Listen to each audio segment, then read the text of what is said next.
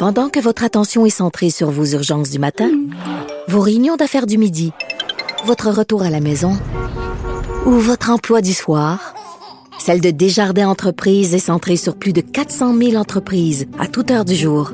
Grâce à notre connaissance des secteurs d'activité et à notre accompagnement spécialisé, nous aidons les entrepreneurs à relever chaque défi pour qu'ils puissent rester centrés sur ce qui compte, le développement de leur entreprise. Cube Radio.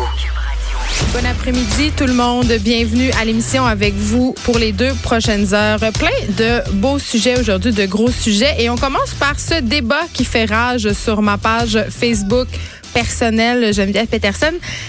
Ça débat fort dans les commentaires, je dois dire ça, parce que, bon, je dois dire que je le savais avant de faire euh, cette chronique sur le site web du Journal de Montréal, Journal de Québec, euh, à propos du véganisme. Je pose la question, est-ce que le mouvement vegan s'adresse de la bonne façon à la population. Et là, ça débat dans les commentaires, ça débat aussi en dessous de l'article sur le site du Journal de Montréal.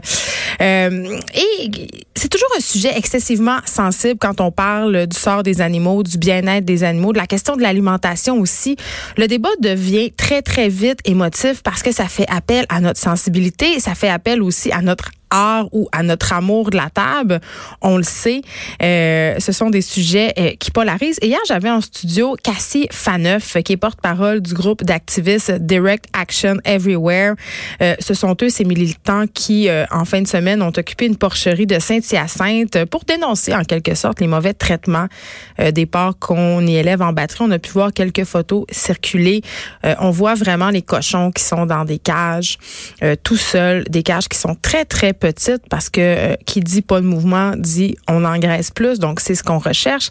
Et elle est venue m'expliquer ici hier, en fait, qu'elle avait vu des choses quand même qui l'avaient beaucoup troublée et qui troubleraient du moins c'est ce que je pense, beaucoup de monde, même des personnes qui sont non véganes, parce qu'on le sait pas vraiment, en tout cas, ou on veut pas le savoir quand on achète de la viande à l'épicerie ou chez notre boucher, dans quelles conditions là, dans quelles conditions, pardon, ces animaux-là sont élevés. Donc, Cassie qui est venue nous expliquer qu'elle a vu euh, des animaux couchés dans leurs excréments, des animaux qui mangeaient dans leurs excréments, euh, des conditions vraiment d'élevage pas faciles. Donc, ce sont 11 militants masqués euh, qui ont essayé d'aller ramasser des images pour justement l'attention.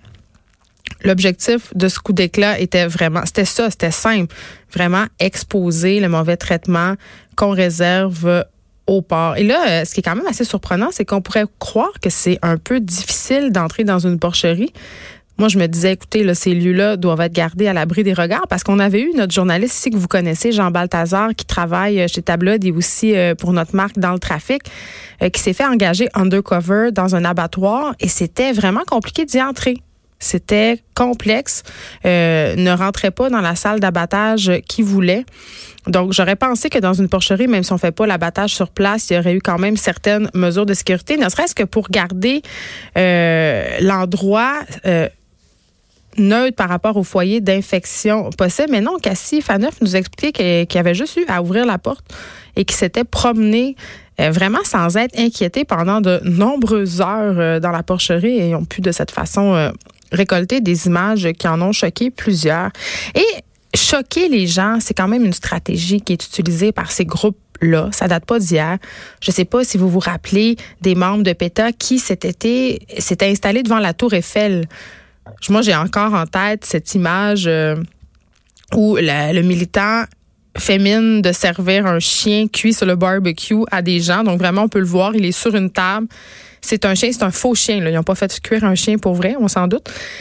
Et là, on le sert comme si c'était un rôti avec des accompagnements et tout ça. Et l'initiative est accompagnée d'un slogan, euh, c'est pas le vrai slogan, mais c'est un slogan du genre euh, Le mangeriez-vous?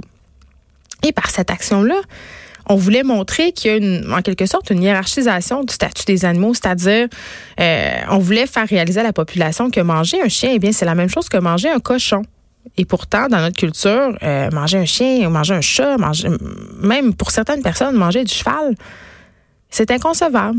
Euh, et ça avait choqué bien des gens parce que c'était assez graphique comme stunt. Je, me rappelle l'image peu ragoûtante. Et là, je me dis, bon, OK, ce type de geste-là, militant, c'est sûr que ça frappe l'imaginaire. J'y pense encore. hein, à ce faux chien cuit sur le barbecue devant la Tour Eiffel, puis on est six mois plus tard. Sauf qu'à chaque fois qu'un groupe militant, que ce soit un groupe vegan, un groupe anti-fourrure ou tout autre groupe d'action pose un geste comme ça, tu sais, on peut penser à Extension Rebellion qui a bloqué le pont Jacques-Cartier plus tôt cette année. Je me demande tout le temps, est-ce que c'est vraiment ce type d'action-là qui va amener la population à faire une prise de conscience? Puis dans ce cas-là, à ne plus consommer du tout de produits d'origine animale. Et là, euh, je mets de côté tous les scandales de désinformation de ces différents groupes qui militent pour le droit des animaux. Euh, PETA en tête de liste, on sait que PETA quand même a été critiqué largement et à de nombreuses reprises à propos de la véracité des images qui font parfois circuler des images qui sont prises hors contexte, des images aussi qui ont été prises il y a fort longtemps, des images qui peuvent avoir été prises dans d'autres pays. Donc, en quelque sorte, on manipule l'information. Ça devient un discours de propagande pour manipuler et pour faire avaler aux gens euh, ce discours-là qui est, qui est quand même euh, qui est légitime, bien entendu. On peut se poser des questions sur le, traitement des animaux et sur la légitimité de consommer de la viande euh, à l'ère qu'on traverse en ce moment, toute la crise écologique, mais ça aide pas à la crédibilité du mouvement. Et là, je vous raconte une petite histoire. J'en ai un peu parlé hier. J'en ai parlé aussi à l'émission de Julie Marcoux hier soir. une fois, je suis passée à l'émission Curieux Bégin. Vous la connaissez, c'est cette émission de cuisine qui passe à Télé-Québec. Et on a fait de la bouffe avec Jeannette Bertrand et Guylaine Tremblay. Et Madame Bertrand avait décidé de nous parler de son amour pour la tête fromagée. C'est un plat controversé s'il en est un. C'est pas vraiment ragoûtant. La tête fromagée, c'est un genre de terrine qu'on fait avec euh, le contenu de la tête du porc, certaines parties. Et l'accessoiriste du plateau avait euh, décoré la table avec une tête de cochon et on avait tourné des images pour les, aller à la pause où on embrassait la tête de cochon. Bref, c'était un peu ludique, c'était drôle.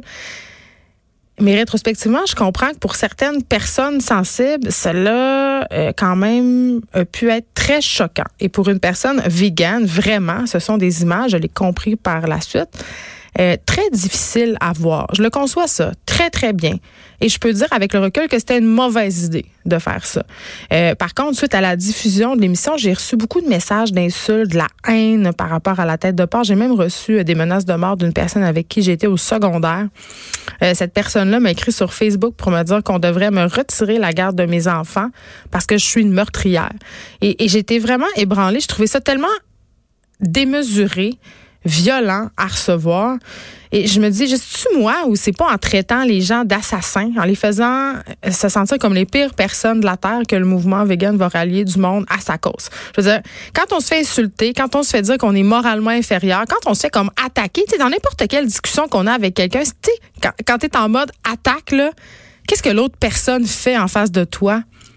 Ben, elle arrête de t'écouter. Tu deviens tout un coup, tu perds toute crédibilité la personne en face de toi est juste agressée elle veut se défendre. Donc, on n'est pas dans l'écoute, on est dans chacun essaie de prouver son point, chacun essaie de dire, ben moi, je mange de la viande, c'est bien correct, puis t'es pas content, ben va te faire foutre, puis là, ben t'es un assassin. Donc, tu sais, ça, ça, mène pas à grand-chose, ce genre d'escalade-là. Et vraiment, on peut y assister live sur mon fil euh, Facebook. Les, dans les deux positions, euh, les gens sont très, très arrêtés euh, à, leur, à, leur, à leurs idées.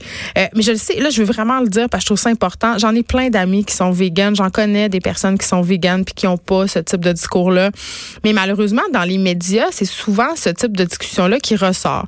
Et je trouve que euh, c'est une autre chose qui invalide le mouvement aux yeux de la population. Puis c'est dommage parce que je demeure convaincue que vraiment, là, si on avait conscience de ce qui se passe dans les porcheries, puis pas juste dans les porcheries du Québec, là, euh, les élevages de poulets, les élevages d'agneaux, tous les élevages industriels où on doit euh, suffire à, à, la demande qui est grandissante et toujours euh, concurrencer aussi les prix, parce que c'est ça, ça fait partie du problème nos agriculteurs ici, nos éleveurs, ils doivent compétitionner avec les animaux qui sont élevés ailleurs. La, la concurrence pardon, est très, très féroce et ça fait partie du problème. Et je suis certaine que si les gens avaient conscience de la façon dont sont élevés ces animaux-là, on en mangerait moins. Des produits d'origine animale, on en mangerait peut-être plus du tout. Puis aussi, on exigerait autre chose. Et là, plusieurs personnes sont venues écrire, oui, mais en même temps, il faut les voir, ces images-là.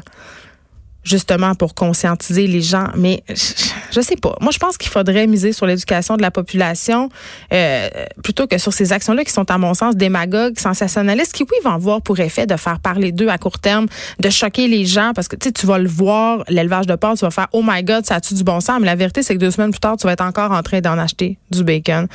Donc, vraiment, euh, je pense pas que sur le long terme, ça ait grand effet de faire passer ceux euh, qui mangent de la viande pour une gang de meurtriers. Sais pas. Je sais pas comment on pourrait faire pour sensibiliser la population de façon non violente à la violence dont font l'objet les animaux dans les centres d'élevage. Parce que c'est clair, un filet de porc, ça vient pas dans une barquette à styromousse. Vraiment pas. Euh, puis je suis absolument convaincue qu'il y a plusieurs consommateurs qui seraient prêts à payer davantage pour consommer de la viande élevée de façon plus éthique. On l'a vu, le, bio, ça fonctionne de plus en plus. Et qui dit bio ne dit pas nécessairement élevage éthique. Quand hein, je veux juste qu'on le précise. Euh, puis d'un autre côté, je posais la question hier euh, à Cassie. Je me disais, OK, si demain matin, là, on se met tout à être vegan, ben, on va avoir un méchant problème environnemental parce que là, soudainement, il va y avoir une pression énorme pour produire certains types d'aliments. Et là, on va se retrouver avec d'autres problématiques. Comme quoi, rien n'est noir ou blanc. Euh, et le discours vegan, quand même, je crois, vraiment, en toute humilité, euh, devrait intégrer des nuances et accepter peut-être que tout le monde n'est pas rendu à la même place. Et au lieu d'avoir une espèce de discours accusateur, ben, d'essayer de comprendre les gens, où est-ce qu'ils sont rendus et de les accompagner là-dedans sans vouloir les convertir. C'est une espèce de discours religieux qui, moi, me tombe vraiment sur les nerfs. Ils sont vraiment intenses. Euh, et, et, vraiment, j'utilise pas le mot religion euh, par hasard. Là. Je trouve que certains véganes, on dirait qu'ils sont entrés en religion. Et euh, je dirais, il y a quand même un paradoxe par rapport à l'action qui a été menée en fin de semaine par Direct Action Everywhere. le président de l'Association des éleveurs de porc du Québec a quand même précisé qu'il aurait pu avoir des conséquences néfastes sur les animaux Hein, introduction de maladies euh, potentiellement mortelles. Et évidemment, ça leur a causé un stress énorme. Hein? Fait que ça va un petit peu à l'encontre des, des valeurs véganes, ça. Je dis ça euh, vraiment euh, en toute humilité. Aujourd'hui, à l'émission, on va se parler euh, évidemment euh, de cette, triste nouvelle. L'animateur sportif Jean Pagé est décédé lundi soir à l'âge de 73 ans. Après s'être longtemps euh, battu contre le cancer de la prostate, c'était la deuxième fois qu'il était atteint de la maladie. On va recevoir Laurent Prou, le PDG de l'organisme Procure. il connaissait Jean Pagé depuis une quinzaine d'années. Et aussi cette histoire Absolument. En tout cas, moi, ça me fait peur. Euh, des fraudeurs qui s'attaqueraient de plus en plus à nos cellulaires. Plusieurs personnalités connues auraient fait les frais de cette nouvelle tendance. C'est ce qu'on a appris ce matin dans le Journal de Montréal. C'est le bureau d'enquête qui s'est penché là-dessus.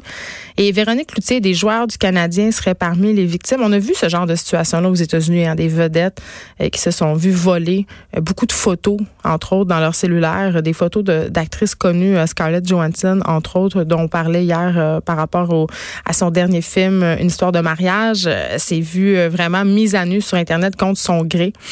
Euh, on va revenir sur le phénomène avec le spécialiste en cybersécurité Steve Waterhouse que vous connaissez bien. Et là, bon. 15 jours avant Noël, mois de décembre particulièrement chargé pour les facteurs du pays. Je, je pense que ça n'a jamais été aussi. C'est vraiment une période incroyable. On le voit là, si on commande des choses sur Internet, le délai de livraison est vraiment très, très grand. Et c'est quand même fou parce qu'il y a quelques années, je ne sais pas si vous vous rappelez de ça, là, mais on remettait en question l'existence même de Post Canada. C'était mort, Post Canada. Et avec tout le boom des achats en ligne, vraiment, euh, ça a revivifié ce secteur-là d'activité dans notre économie. Donc, euh, comment ils font les facteurs pour euh, composer avec la demande accrue? On va s'intéresser à la réalité de ces travailleurs-là pendant la période des fêtes. Et aussi, excellente nouvelle, parce qu'il faut aussi qu'il y ait des bonnes nouvelles. le gouvernement serait sur le point de consigner les bouteilles d'eau et de vin. Ça fait longtemps qu'on attendait ça. Là.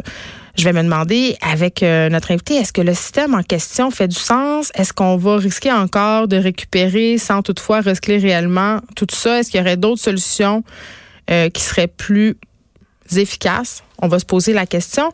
Et euh, bon, c'est la pénurie de main-d'œuvre. Et là, il y a des entrepreneurs québécois qui demandent au gouvernement d'agir, de revoir les politiques d'immigration parce que là, selon eux, ça aggrave la situation de pénurie et ils sont plus capables d'engager. Vraiment, ils voudraient avoir le droit de faire appel à l'immigration pour remplir des postes qui sont vacants et pour lesquels ils ont énormément de difficultés à recruter. C'est vraiment en train de devenir un problème. On va revenir aussi. Euh, sur l'histoire de ce jeune Montréalais en secondaire 4 qui s'est fait mettre dehors de son école parce qu'il était maquillé un peu trop euh, de façon extravagante. On aura David Quentin aussi.